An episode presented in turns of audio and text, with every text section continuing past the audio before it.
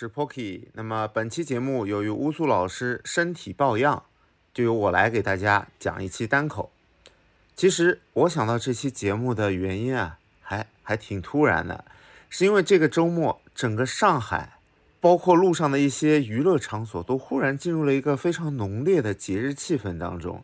而我对这个节日的最初印象，是让小孩子可以非常高兴的一个节日。就是小孩子可以化妆成各种各样有趣的形象去敲开各家的门啊，要到一些糖果。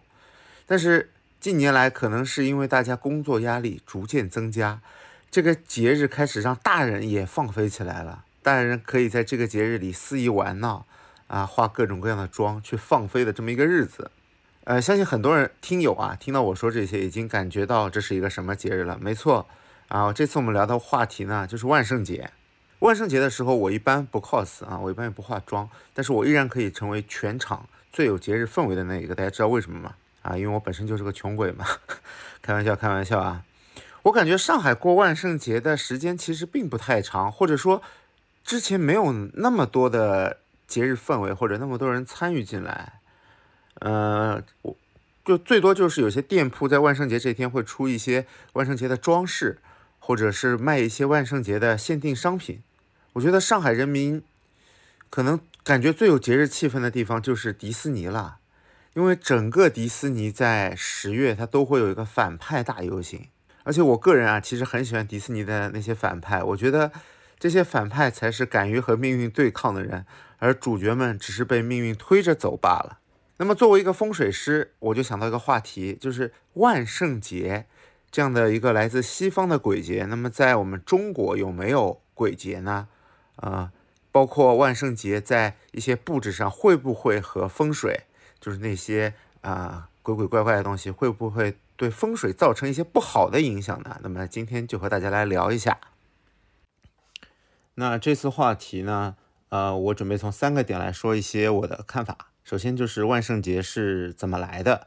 啊，第二就是我们中国有没有类似的节日？第三就是刚才说的万圣节和风水上啊，它有没有一点小小的关联？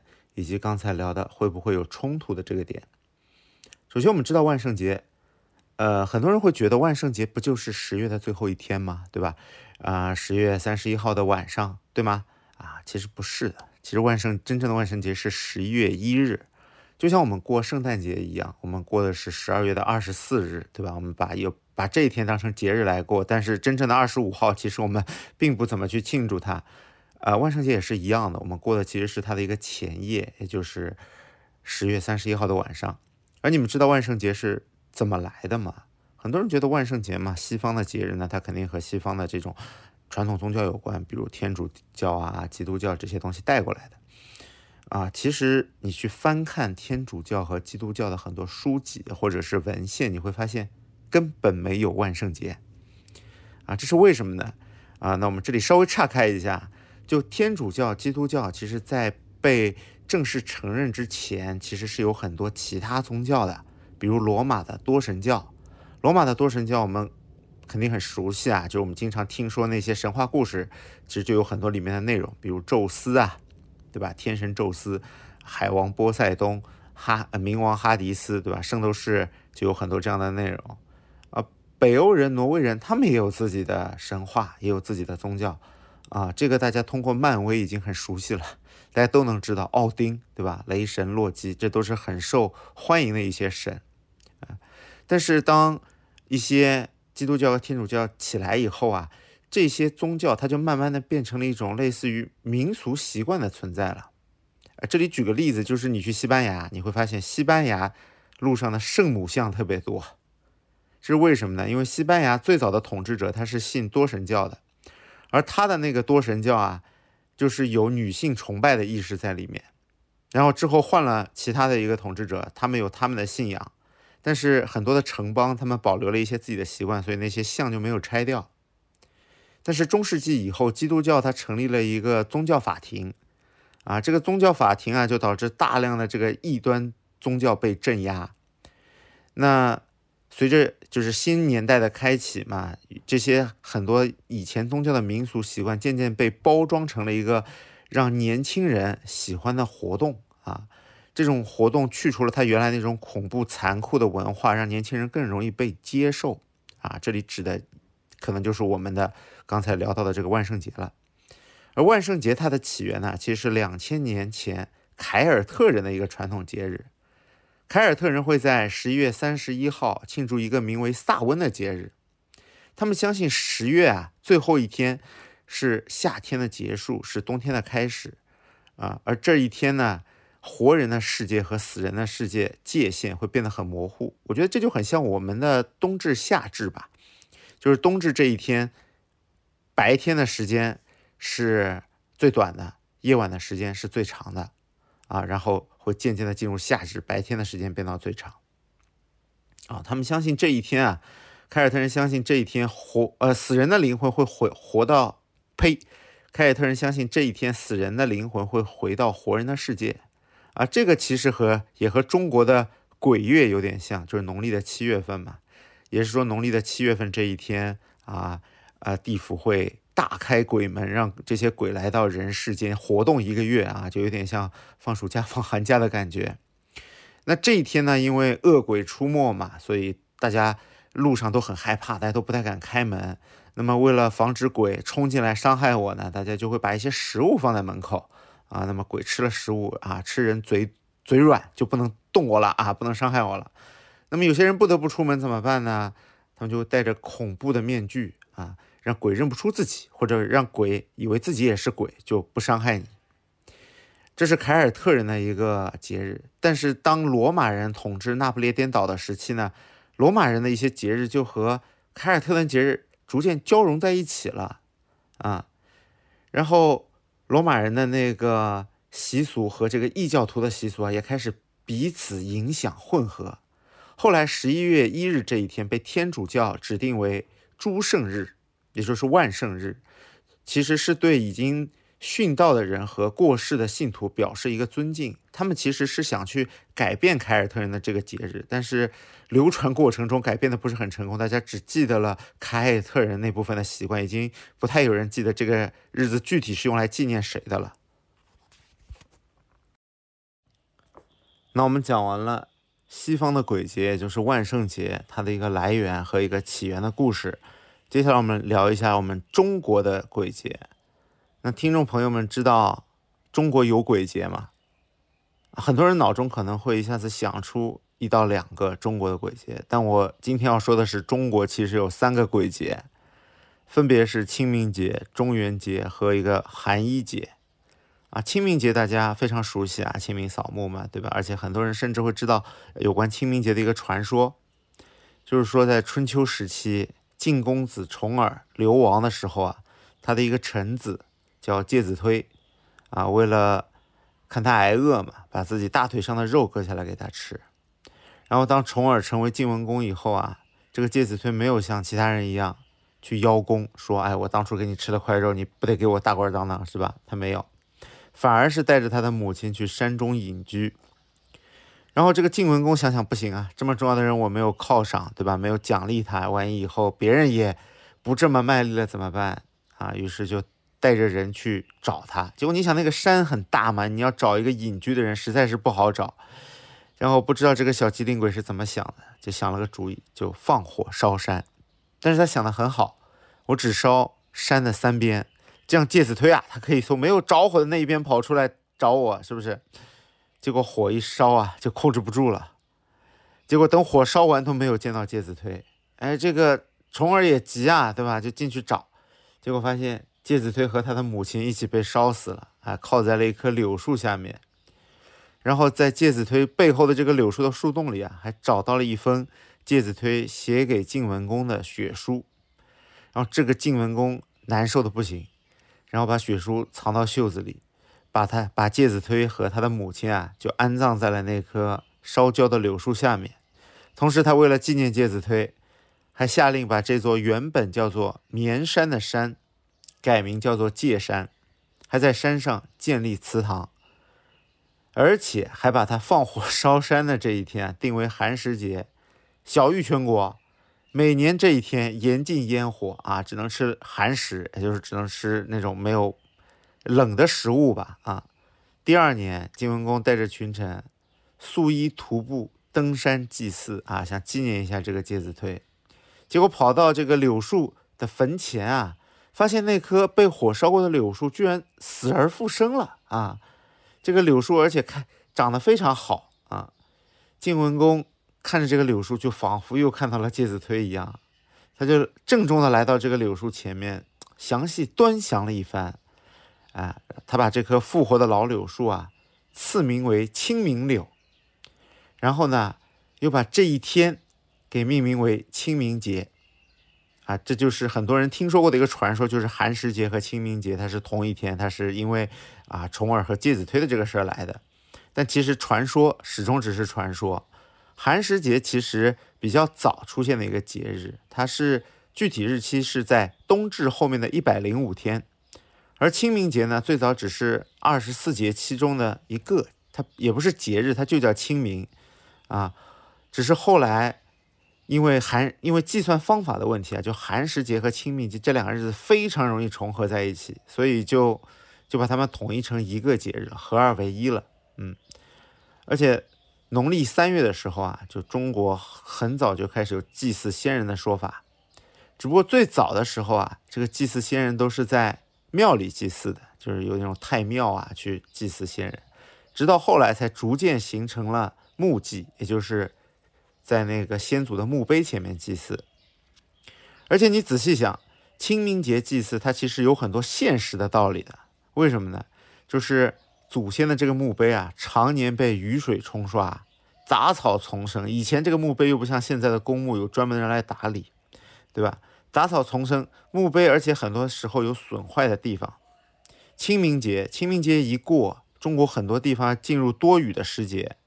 我们听到那个那个诗里说“清明时节雨纷纷”嘛，所以就要在清明节的时候为祖先的这个墓啊，去扫墓的时候进行除草、填土和修墓，来帮来来更好的去度过后面这个雨季，不然墓容易被雨季所损毁嘛。讲完了清明节，我们来聊第二个鬼节。第二个鬼节呢，就是中元节。中元节是每年农历的七月十五。最早的七月十五呢，是民间庆祝丰收的这么样一个日子啊。它是这天是劳动人民会感谢大地啊，同时向自己的祖先汇报好消息的一个日子啊。今年大丰收，来祭祀一下祖先的这么一个日子。而中元节这个名字呢，它是来源于道教的。道教有三元，上元天官，中元地官，下元呢为水官。天官主要治理天界，主要是为人祈福啊。有一个国产动画，好像就叫《天官赐福》嘛。地官呢治理地下，主要为人赦罪。水官治理水中，主要为人解厄啊。天官赐福，地官赦罪，水官解厄。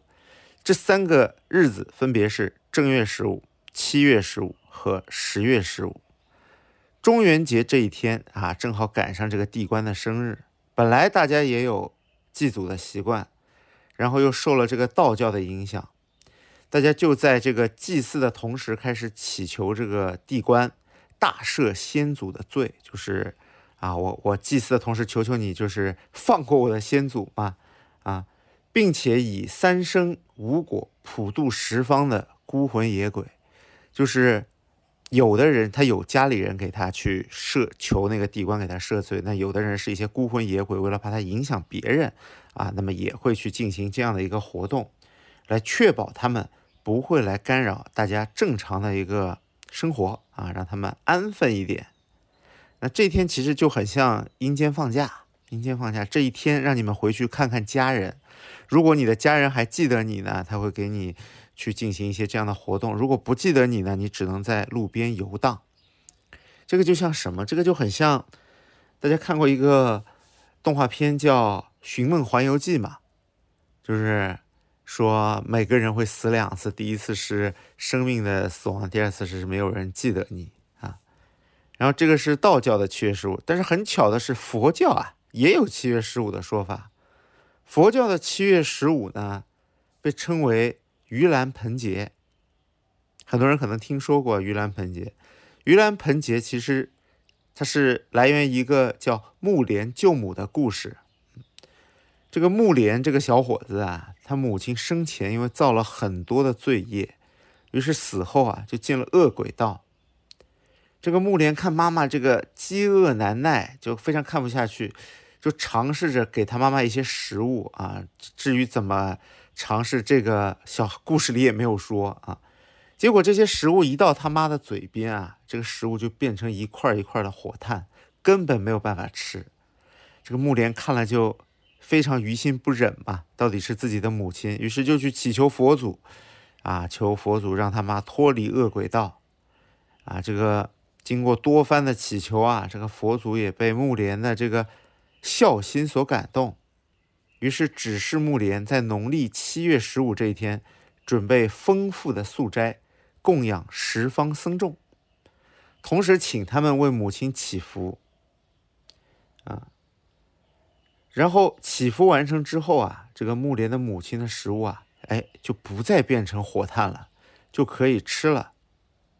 因为这个传说和这个故事，所以每年佛教七月十五啊，都会举行一个叫盂兰盆会来超度亡魂。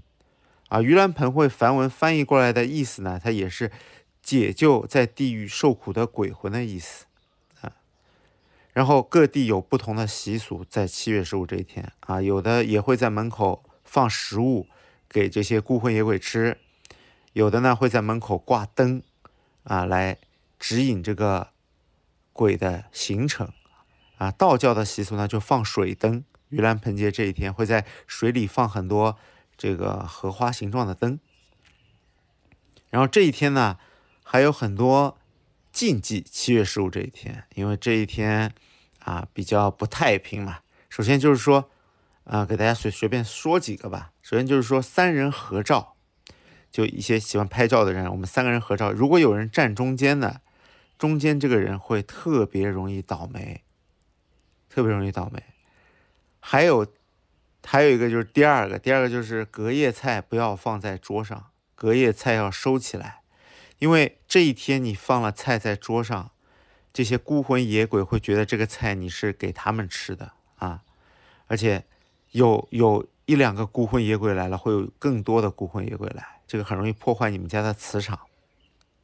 第三个呢，就是熬夜，就是熬夜也容易看到这些不好的东西在这一天。如果你的时运高，或者是你的气场比较强的话呢，可能会影响比较小。但是如果你时运差，你的运势比较低的情况下，你就很容易走霉运。很容易被这种不好的磁场影响，还有一些就是啊，听上去比较邪门的一些，就是这一天啊，晚上你不要从胯下看后面，啊，也容易看到那些啊没有被人记住的这些孤魂野鬼。还有就是晚上吵架，晚上尽量不要吵架，因为这天晚上吵架，你说的诅咒别人的话呀，很容易成真。当然我说的是面对面吵架啊，就很容易成真。就比如说你出出门被车撞死这种话最好不要说，然后就是晚上哭，晚上哭，你这种负能量的磁场很容易吸引不干净的东西。这天还有就是晚上最好不要照镜子，也是一样的啊，容易受影响。然后刚才说了这两个鬼节，这两个鬼节他们的目的啊，虽然都是鬼节，但他们的目的是有所不同的。清明节的主要主要我们的一个阵地啊，我们一个祭祀鬼的阵地啊，是我们先祖的墓。啊，目的是呢，希望先祖能够保佑我们。啊，我们会在就通常有人啊，在祭拜的时候会许很多的愿。啊，你给先祖烧了很多纸钱，你会许下愿，保佑我，呃，长命百岁，保佑我发财。我觉得这些人就感觉像给先祖定了一个 OK 啊，或者是 KPI 一样。你你到底是不是来尽孝的，是吧？然后还有中元节，中元节主要的一个作用呢是。啊，是是是，去去赎一些啊，希望那个地官能够放过一些祖上犯过的罪啊，然后同时呢，去去安抚一下路旁的孤魂野鬼，希望他们不要为祸作祟啊，这是两个节日一个比较明显的区别。好，那讲完了清明和中元这两个大家可能知道的比较多的节日之后啊。接下来说一个比较冷门的，叫寒衣节啊。那我相信听友们知道这个节日的人应该不是很多。那寒衣节它主要起源于周朝啊，《诗经》里有云，叫七月流火，九月授衣。意思呢，就是说农历九月份开始，这个天气啊就会逐渐转凉，人们也开始为御冬啊准备一些度过冬天的衣服，所以寒衣节啊也被称为授衣节。由于十月份才入冬嘛，九月授衣有些过早，所以宋朝的时候啊把这个习惯就改到了十月的朔日，也就是十月一号。农历十月一号呢，是进入寒冬的第一天啊，所以古人们啊就会在这一天进行寿衣祭祀和开炉这种各种习惯，提醒别人冬天到了，提醒大家冬天到了。这一天，妇女们要拿出棉衣送给在远方服徭役的亲人啊。为亲人送衣服的同时，渐渐的就发展出了一种祭祀的习惯，因为大家想到可能。活人需要一个御寒的衣服啊，会不会那些已经去世的先祖他们也需要呢？所以十月一号就渐渐的变成了一个祭祀的节日啊。那在在这一天的祭祀和清明是有所不同的，它主要就是在这一天的祭祀活动中需要有衣服，需要有纸剪成的衣服，或者是啊在纸钱上盖上衣服形式的涂装，然后。去烧掉给去世的亲人，并且民间还有一种说法叫“早清明晚寒日”，说的就是啊，清明要上午烧纸，寒衣节要下午烧纸。因为说的是清明它是收鬼的，你要在收鬼之前烧纸啊，怕下午你烧的时候，鬼已经被收走了，他就收不到你烧过去的那些东西了。那十月一号寒衣节这天呢，是放鬼的。要在鬼啊被放出来之后再烧啊！你上午烧的太早啊，人家还没出门呢，他可能就拿不到你烧的这个东西啊。其实我们会发现，这种祭祀行为，它其实也是由生者联想到的死者，因为你想十月份已经到了冬天，人人都要加衣服，所以大家想到是不是我们的先祖他们可能也需要我们从阳间给他们烧一些衣服烧过去？好，那讲完了东西方。啊，鬼节上的一些差别。那么回到我们一开始说的，今天的第三个主题就是万圣节这样一个西方的外来节日啊，它的很多的习惯风俗会不会和风水上的一些所谓不好的东西相冲呢？啊，首先就是风水上，其实一年的十二个月它是也是有讲究的，其中也是有几个月份是不好的啊。风水把一年的第一个月叫做岁破啊，这个当然没有什么不好啊。那其次比较不好、比较有名的一个月份呢，就是七月份。刚才我们也提到了，七月份是鬼月嘛，是鬼门开的日子啊。如果七月份你不去祭拜祖先，那么你的祖荫可能就会受到影响。然后七月份这个月份呢，路上的孤魂野鬼也是最多的啊。这个其实和万圣节是有点像的嘛。啊，然后一个不太好的月呢，就是三月份，三月份叫做辰月。接下来一个就是比较不好的月份是九月份，叫戌月。风水上把这个三月和九月啊通称为天罗地网，这两个月份比较不吉利。这两个月份不适合干什么事情呢？不适合搬家、装修、开张和做生意啊。所以你有一些比较重要的活动啊，比较一些呃这个比较重要的仪式，就不太适合在这三个月去办，就是三月。七月和九月，哎，非常巧的是呢，其中的九月就离万圣节很近，啊，就是农历的九月，差不多就是十月、十一月这个日子，嗯。而且我们古人也讲究春秋二季，春秋二季呢，也是在这个三月份和九月份。春季呢，就是三月份的清明节，而秋季就是九月九的重阳节啊，重九祭祖。啊，这个其实和万圣节的日子非常近，哎，但有些人还是担心说啊，我这个觉得万圣节这种装扮很邪门，会不会对人有影响呢？啊，其实如果我我感觉这个东西其实非常看个人的，如果你担心这个东西会对你的气场，会对你的整个人的磁场造成不好的影响啊，那么你就不要去做以下几件事情。第一就是不要用恐怖的事物当节日装饰，比如什么骷髅啊、鬼面具这种恐怖的事物。如果你想要去营造一个节日的气氛呢，你可以放一些简单的嘛，比如南瓜灯啊、糖果啊这些简单无害的东西，哎，女巫的帽子这种放着就可以了。第二呢，就是孕妇不太适合过这个节，因为孕妇要保证一个心情的顺畅啊，就比较担心会受到惊吓，所以他只要享受这个在家去享受这个节日的氛围就可以了，不要出去，因为出去可能会看到一些特别恐怖的，因为万圣节也不都是恶搞嘛，对吧？可能会对这个孕妇有一些不好的影响。第三就是不要带小孩子去装神弄鬼，就小孩子的心理承受能力有限，比较容易受惊吓。啊，小孩子只要去参加一些讨糖果的小活动就可以了，去感受一下节日氛围就可以了。第四呢，就是如果你觉得自己的身体不太好，自己最近的情绪啊、精神啊、身体都不太好的话，呃，就不要去过这个节了。因为有一个说法，不知道大家知道吗？就是人身上啊有三把火，人身上三把火，一把在头顶，两把呢分别在你的两个肩头。就当你的气场弱的时候，你是比较容易碰到这个不干净的东西的，啊，那碰到这个不干净的东西以后，你的事业财运，啊，也会受到影响。所以你觉得自己状况不好的时候，就不要盛装去过这个节日了。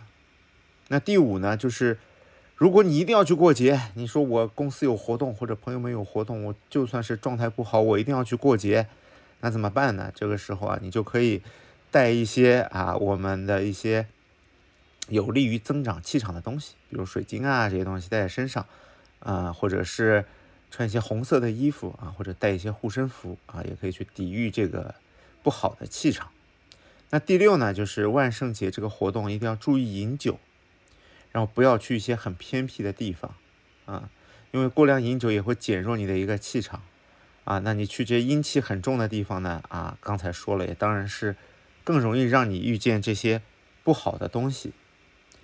那至于具体会不会真的撞邪呢？我个人感觉其实还是和我一开始说的一样，就和你个人的关系比较大。因为怎么说，古往今来，古今中外，不论什么宗教，哎，它都会有撞邪的这件事情。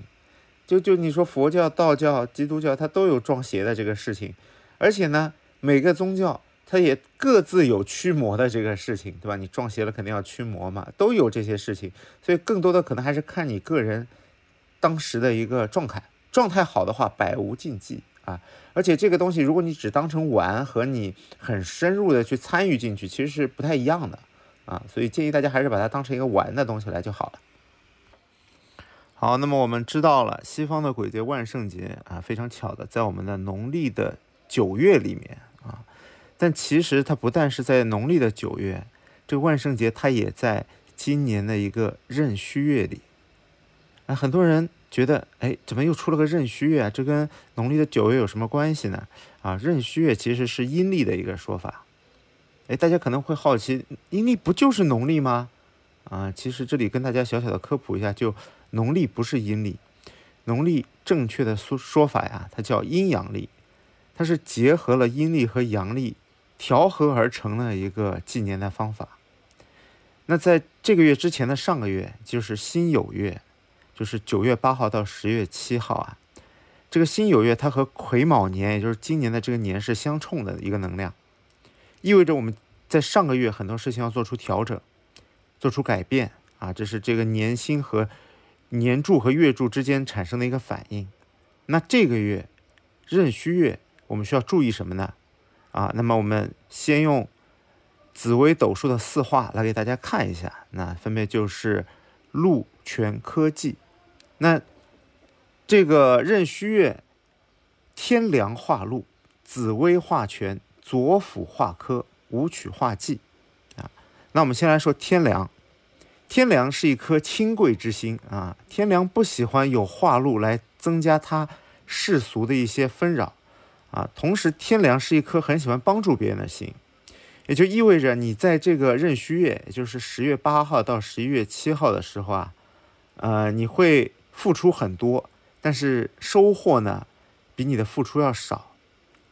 而且在这个月，你可能会面对很多你不知道如何去拒绝的一个请求啊。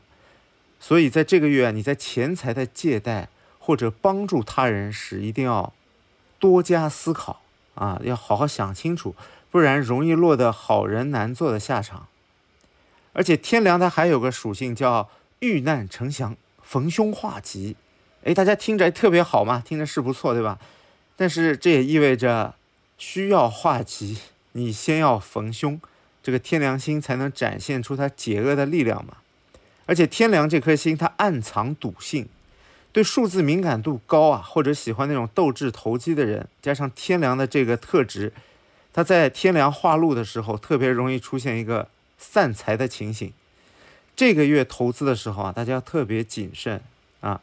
所以这个月的金融走势，我们结合刚才说的季五曲化季来看，就会有特别多的话题和新闻。同时，天梁星又是一颗一星啊，代表在壬戌月的时候啊，医疗会有很好的发展，会有新的药产生，或者呃，医药行业会赚钱。但是，同样结合这个五曲化季的季来看。纷争也会很多，或者医疗体系相关的争议也会变得很多。那同时，天梁呢也代表老人，嗯，代表老人的一些相关的福利政策会被关注，就是老人花钱的行为会被关注，更多老人医疗保险的话题会更多的出现。而且很有趣的一点就是壬戌月，大家行善的想法会变多，因为壬戌月是一颗，呃，怎么说呢，守护星一样的吧，它会庇佑一些比较弱势的群体。接下来我们要说的是紫薇化权啊。紫薇是一颗地星啊，紫薇是一颗地星。紫薇化权代表了这些有权的人会得到更多的权利，尊贵的人会得到更多的权利。哎，但是结合这个武曲化忌，就是他可能是通过钱来得到的这些权利啊。同时呢，紫微星还代表着一个专业技能。那它化权的同时呢，其实能够提升你的一个专业度，并且让你能够更好的掌握一些资源。如果你表现得当的话，紫微星同时还能够代表一些奢侈品，一些更高级的东西。嗯，同样的，我们加上武曲化忌这个不好的点来看，就是在奢侈品上的消耗会变多。那接下来是左辅星，那左辅星和右弼星啊。它都是一颗辅助的星啊，他逢善助善，逢恶助恶，他也不太管啊，反正就帮朋友嘛。所以，所以在这个月的时候要特别注意，不能让团队里的人影响到你，就他的一些呃不好的形象来影响到你们整个组，这是这个月左辅星要注意的一个点。哎，但是刚才说了，左辅星它很像一个同辈的朋友啊。啊，那代表在这个月啊，你其实会增加和同事之间的互动，和同伴之间的互动，并且能够感受到来自于他们的一个善意。啊，同样的左辅星，左辅化克啊，左辅它代表了少年，左辅化克代表啊年少出名，也代表了年轻的男性贵人来给你帮助。哎，但是结合这个武曲化忌呢，就是年轻的男性比较容易让你花钱。或者是社会上更多的会讨论年轻男性花钱的这么一个问题。好，接下来我们说到武曲化忌啊，武曲星是一颗正财星。正财星是什么意思呢？正财星我们之前的节目也提到过，正财星就是你需要去付出辛劳和努力来获得的钱财，叫正财啊。那化忌主要主的就是一个空缺。啊，就没有财星最不喜欢的，就是化忌，就是没钱。那壬戌月，大家经常就会发现这个钱不够用的情况啊。而且武曲它还代表金属，它代表属金，它代表金，代表金属可能会有问题啊。同时，武曲也代表武器，也代表世界金融体系可能会出现一些相关的问题啊，可能会有一些啊波动，嗯。同时，舞曲呢也会让大家过度的去消费和装扮，因为没有钱嘛，啊，大家在时尚产业方面可能会有更多的投入，会更乱花钱，所以在壬戌月这个月，大家需要节制一点，去控制好自己的钱包啊，去做好一个资金的管理。那我们聊完了一个，呃，大概的新的一个情况，那我们再聊一下整体的吧。整体的，第一个呢，在壬戌月的时候，是非常考验面对压力和责任的时候，你是怎么样去面对的啊？因为这个月份的戌和年星的卯十分相合啊，代表所谓的这个太岁啊，就是所谓的当权者，权力地位比你高的这么一个人的关系，哎，他会和你走得很靠近。所以在很多时候的这个情况下，这个月份你很有可能会获得更多的责任，或者是更多的权利去做一些事情，或者说你是被赋予了这样一个机会啊，因为戌今年得到一些吉星啊，比如说是有紫微星、龙德、岁合这些，其实这些就是代表权力地位和你这个人的一个责任。啊，你所负责的事项都会有所提升。哎，很多听友听到这个啊，提升提升不是很好吗？但是你要知道，提升才是真正考验你的时候。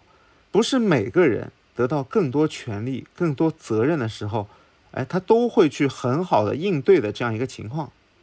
比如说，你看这个月的凶星，对吧？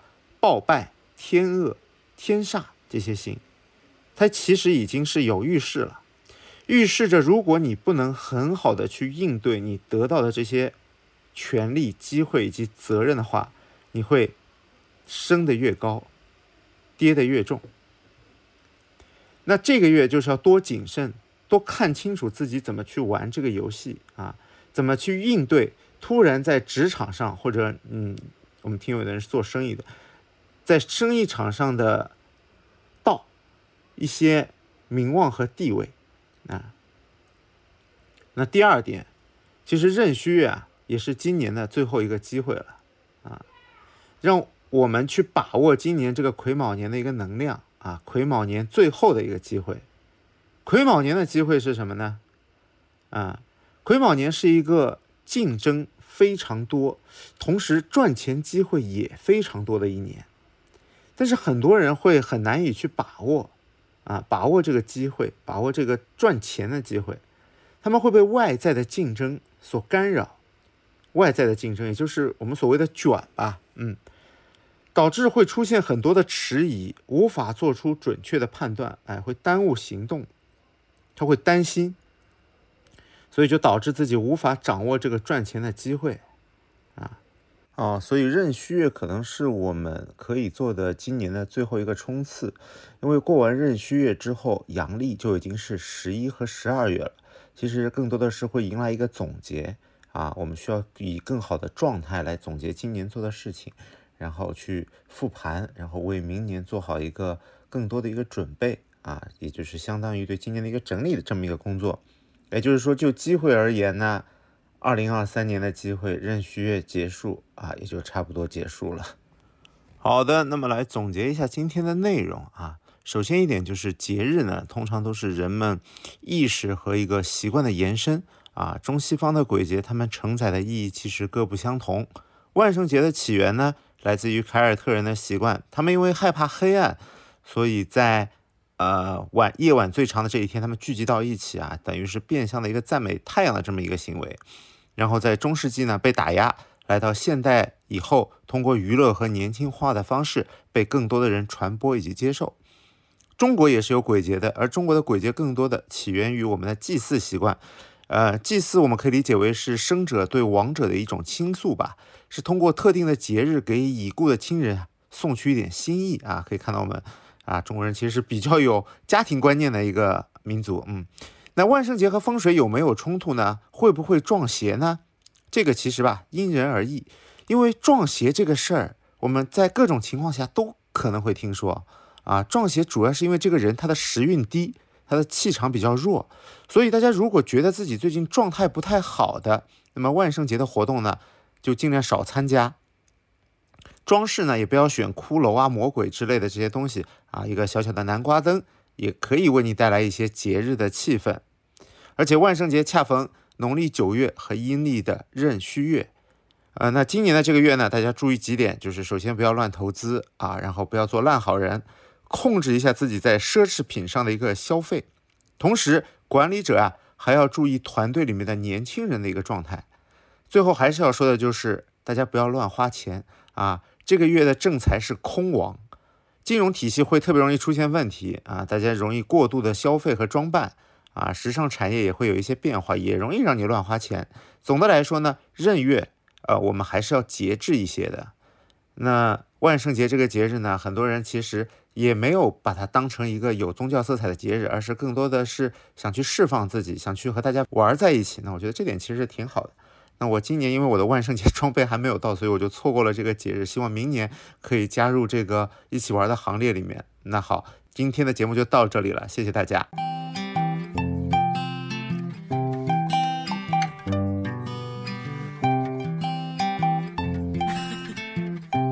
感谢收听到这里。如果你来自小宇宙，欢迎在评论区和我们留言互动。如果你正在苹果 Podcast、网易云音乐或其他平台，欢迎在 Show Notes 界面找到听友群的入群方式。群里有欢乐吐槽，有选题投票，还有提前退休定制的周边好物，欢迎你的加入。